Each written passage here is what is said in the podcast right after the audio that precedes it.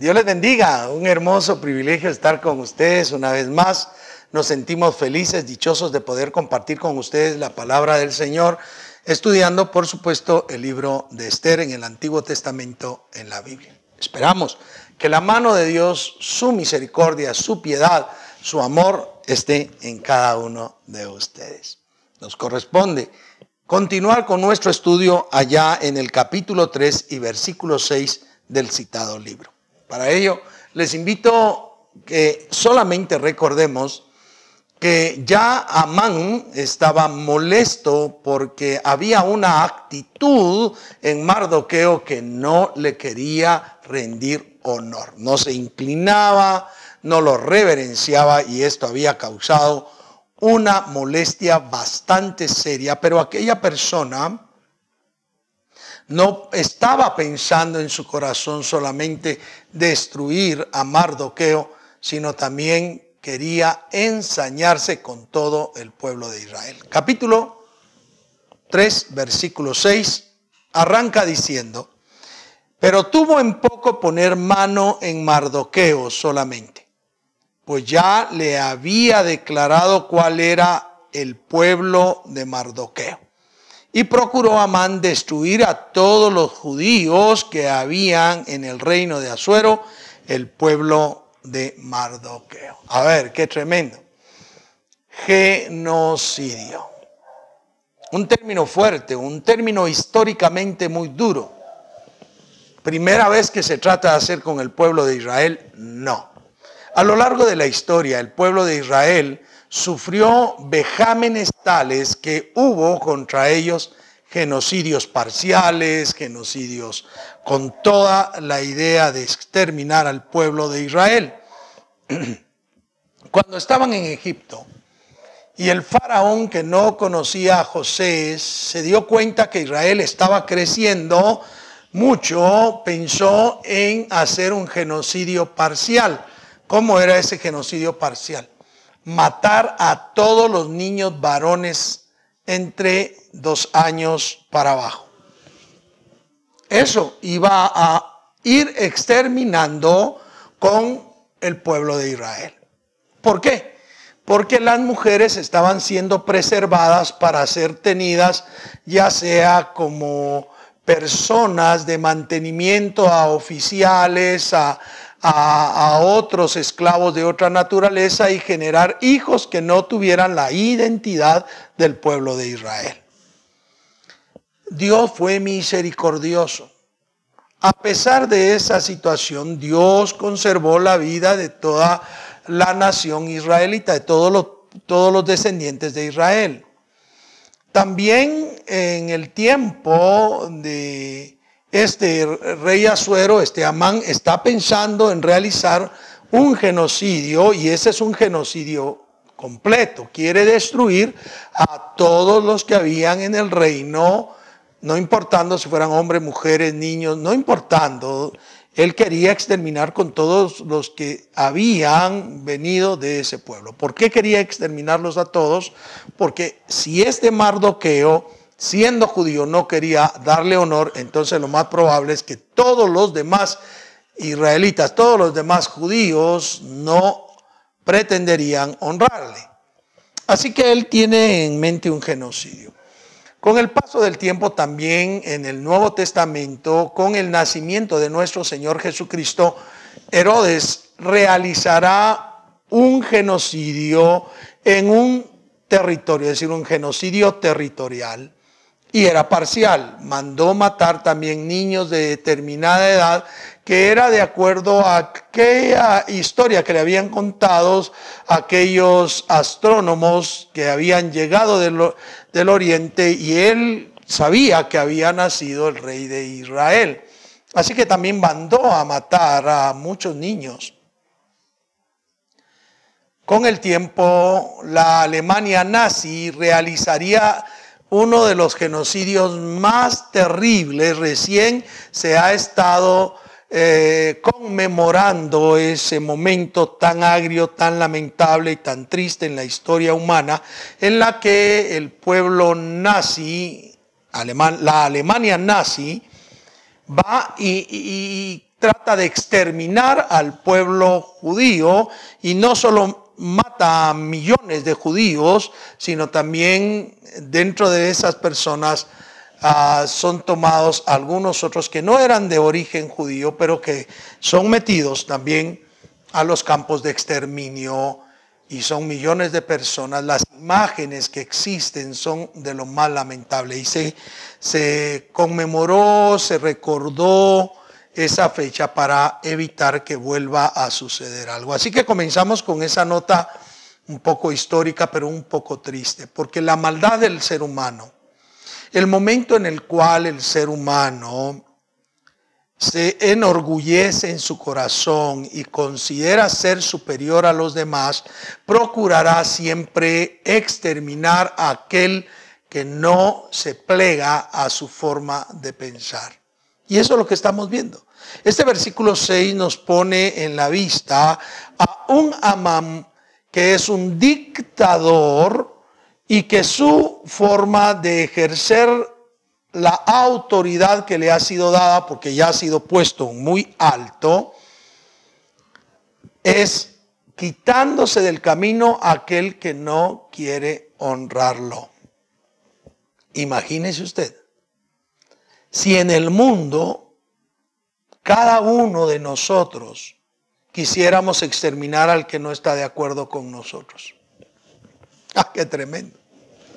Probablemente ya nos hubiésemos matado todos.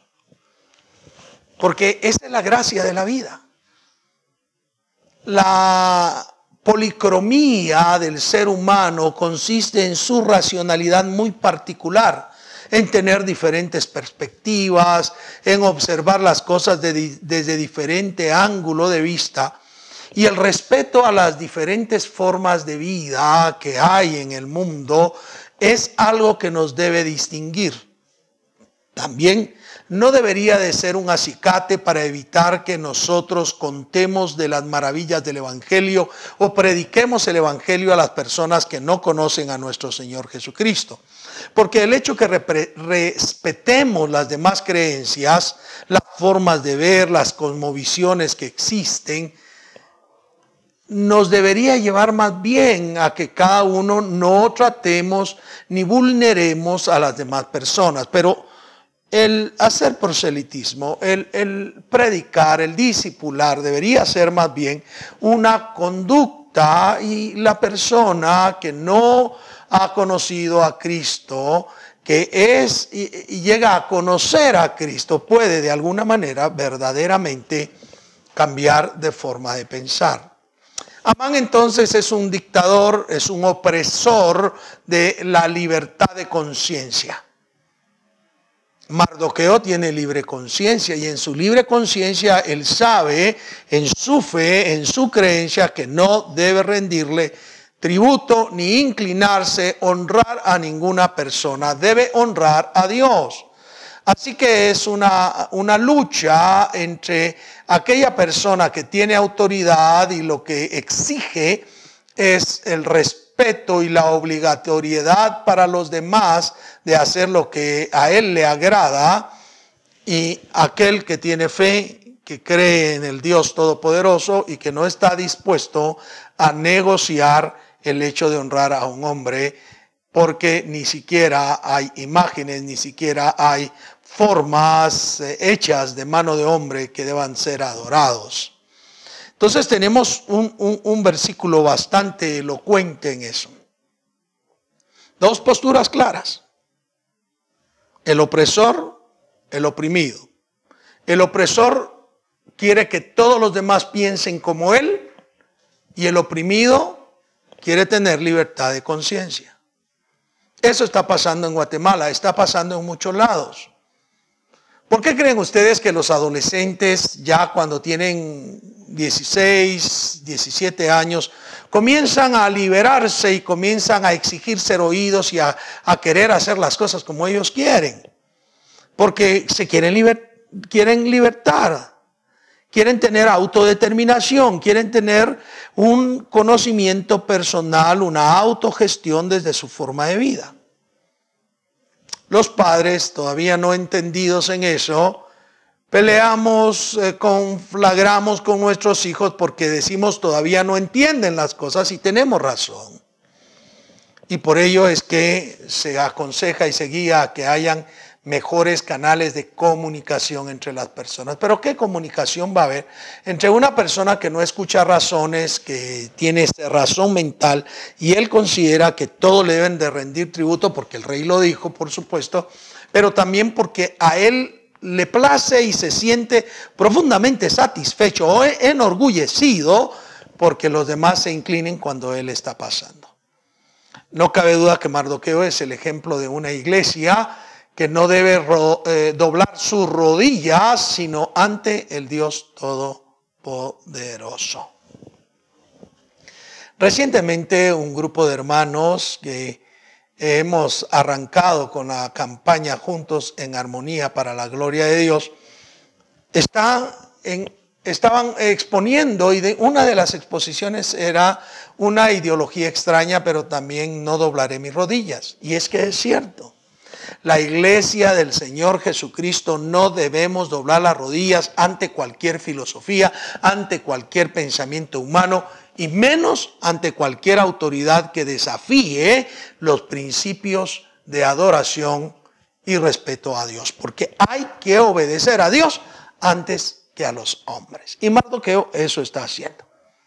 A Dios hay que respetarlo antes que a los hombres. El versículo 7 dice, en el mes primero, que es el mes de Nisan, en el año duodécimo del rey Azuero, mire cuántos años han pasado, ya han pasado desde el problema de Basti, estaban en el tercer año y aquí ya están en el año duodécimo, es decir, han pasado nueve años. El rey Azuero eh, fue echado por suerte. Esto es la suerte delante de Amán suerte para que cada día y cada mes del año, y salió el mes duodécimo, que es el mes de Adar. Ahora, esto de, de, Pur es muy interesante. A ver, la idea es que cuando se echaba la suerte, se le concedía a la persona respecto a la cual se hacía el pur, la suerte, se le concedía un día en un mes específico para que pidiera algo que se pudiera realizar. Así que este es un beneficio extraordinario y es una cuestión, una cuestión muy cultural.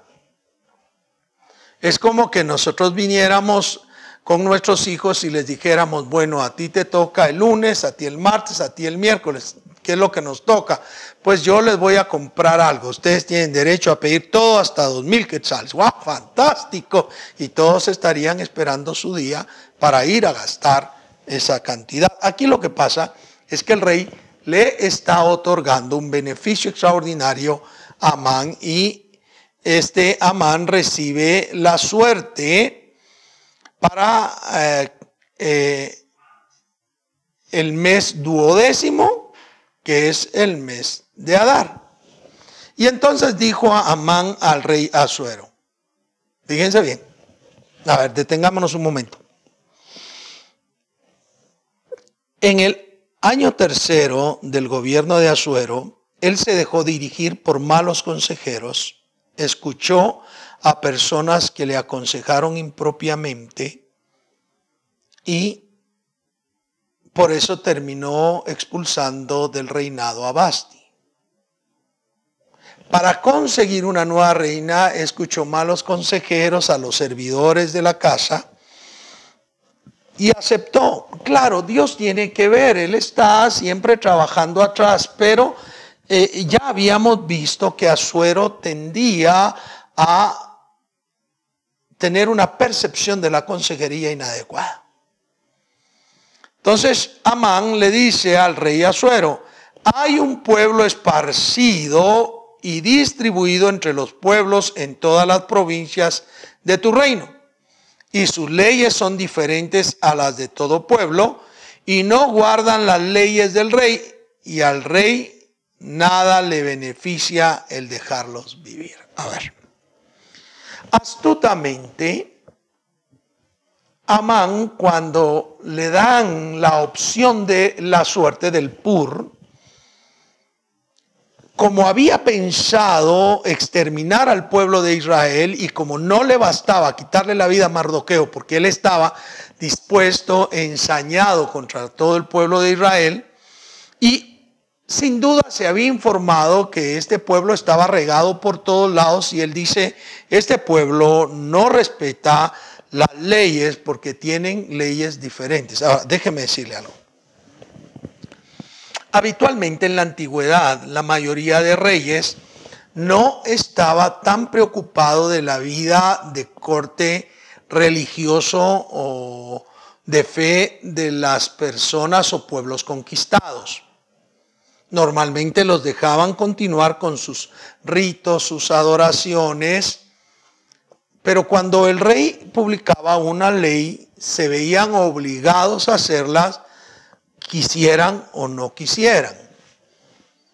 Entonces este, este Amán piensa, bueno, ¿cómo los extermino? Le sale el pur, muy bien, ahora es el momento. Aprovechate Matías, que no es de todos los días, ahora es cuando debo aprovechar la situación. Y entonces le dice al rey, y fíjese por dónde le entra le dice, hay un pueblo que está distribuido entre todas las provincias, está regado entre todas las provincias, pero ellos tienen leyes diferentes a las nuestras, a las de todo el pueblo, y por eso no guardan la ley ni la ley tuya.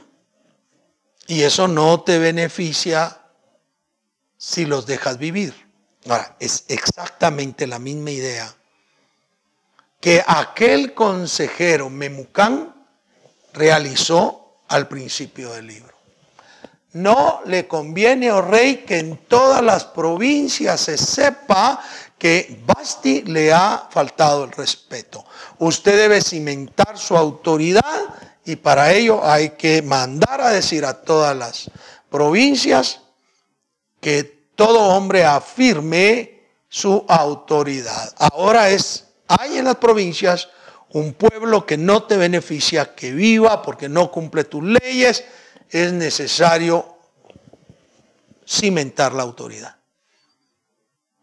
Es decir, está proyectando al pueblo de Israel como una semilla, una levadura que podría contaminar a todos los demás que existen en las provincias y podría ser que se conviertan en tantos que ya nadie respete las leyes ni las leyes tuyas, rey. Esa es la idea que está pasando acá.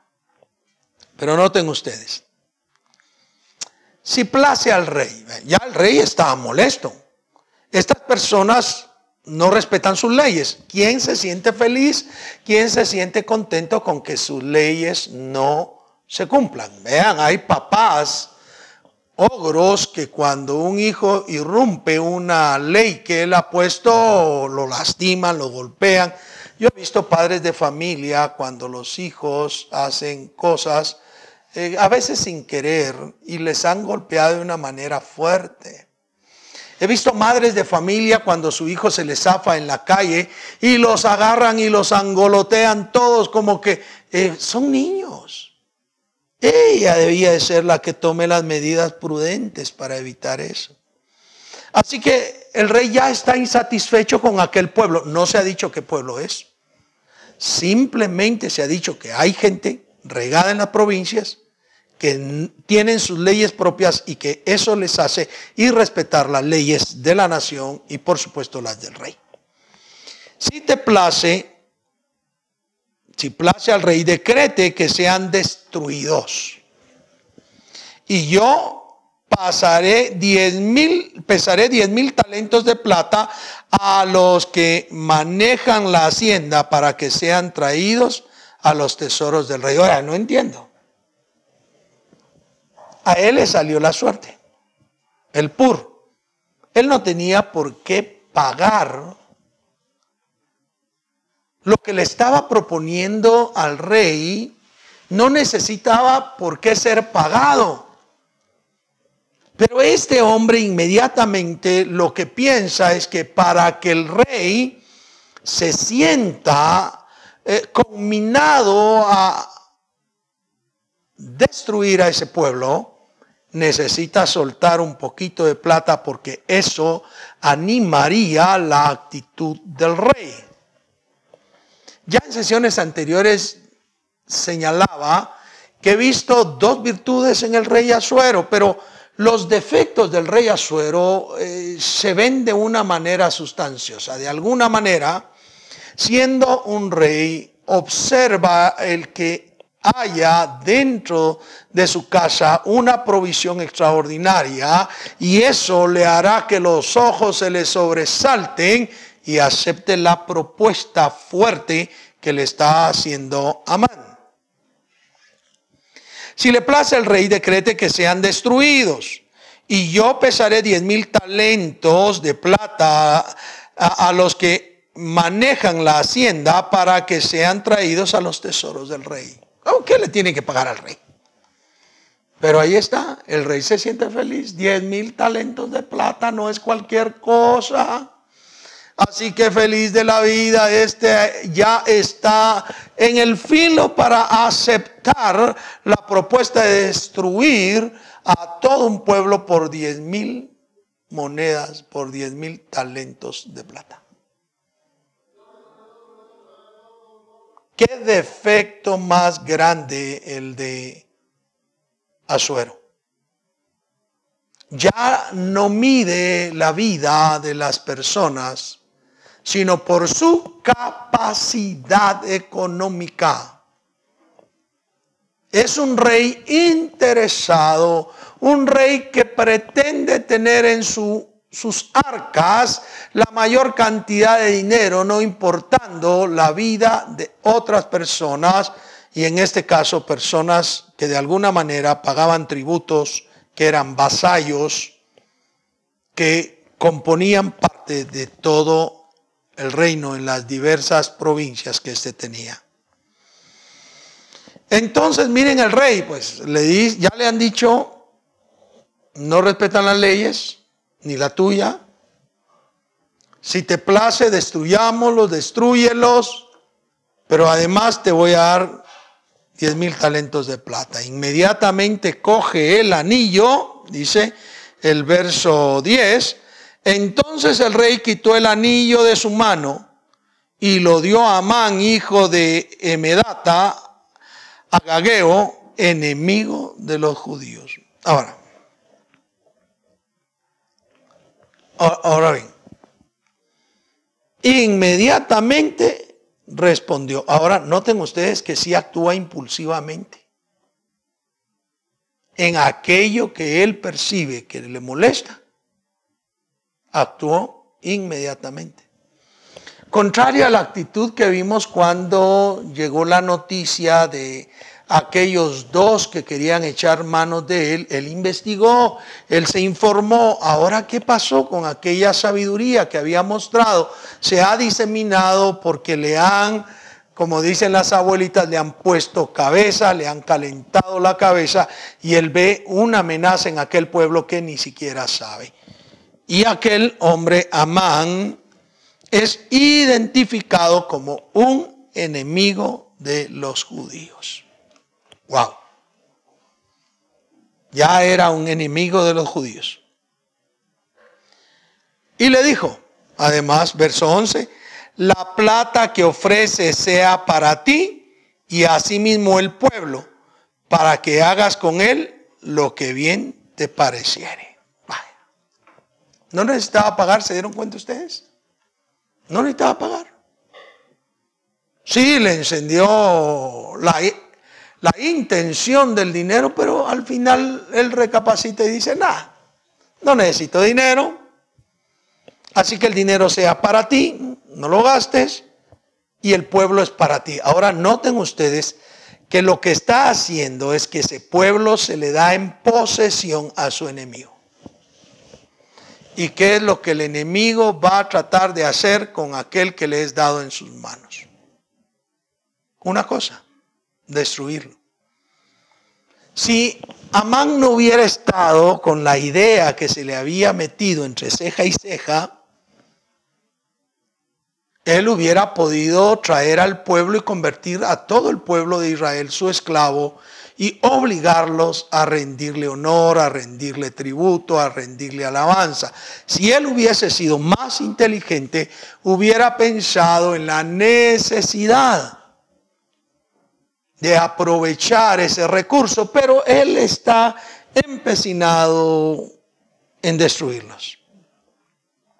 Ahora él es el dueño entonces. Él tiene a ese pueblo en sus manos. Repito, la plata que ofrece sea para ti y asimismo el pueblo para que hagas con él lo que bien te pareciere. Así que todo está en tus manos. No es el rey el que decreta la muerte del pueblo de Israel, pero le ha dado el anillo y con el anillo, el día que le salió la suerte, el pur, ese día él podía hacer lo que él quisiera con ese pueblo. Pero se lo están dando. Así que es una posesión que ahora pasa a las manos de Amán, enemigo del pueblo judío. La semana entrante o la próxima sesión que nos reunimos estaremos tratando la continuación de esto, pero debemos pensar. El panorama se ve oscuro, oscuro, oscuro para el pueblo de Israel y claro, brillante para Amán. Pero no podemos olvidar que aunque se levante un enemigo contra ti, lo hará sin el Señor y que toda arma forjada contra ti no prevalecerá. Por el contrario, todo aquel que confabule contra ti, delante de ti caerá. No podemos perder de vista eso. Nuestro Dios, nuestro Señor, nuestro Salvador está por nosotros. Por más enemigos que se levanten contra su pueblo Israel o contra la iglesia, Dios está en control. Bien, quisiera orar por ustedes. Padre bendito, en el nombre poderoso de Jesús, ayúdanos a comprender esto. Hay muchas personas que sean el mal de tu pueblo, pero tú estás al control. Ayúdanos a comprender que a veces se levantan enemigos para destruirnos como se ha querido destruir a Israel. Y aunque lo han logrado parcialmente, tú siempre has dado la victoria. Ayúdanos a ver la victoria que das a tu pueblo para gloria de tu nombre. Bendigo a mis hermanos y hermanas que se conectan con nosotros. A los que están ahora como los que nos oirán después. Que tu mano de amor y misericordia sea sobre nosotros y que sobre todas las cosas podamos tener una convicción certera, real, verdadera. Tú estás al control de nosotros. Te amamos y te bendecimos en el nombre de Jesús. Amén y amén. A pesar de los enemigos, Dios está al control. Espero que estés comprendiendo esto. La próxima sesión estaremos continuando. El Señor te bendiga. El Señor te guarde. Hasta la próxima.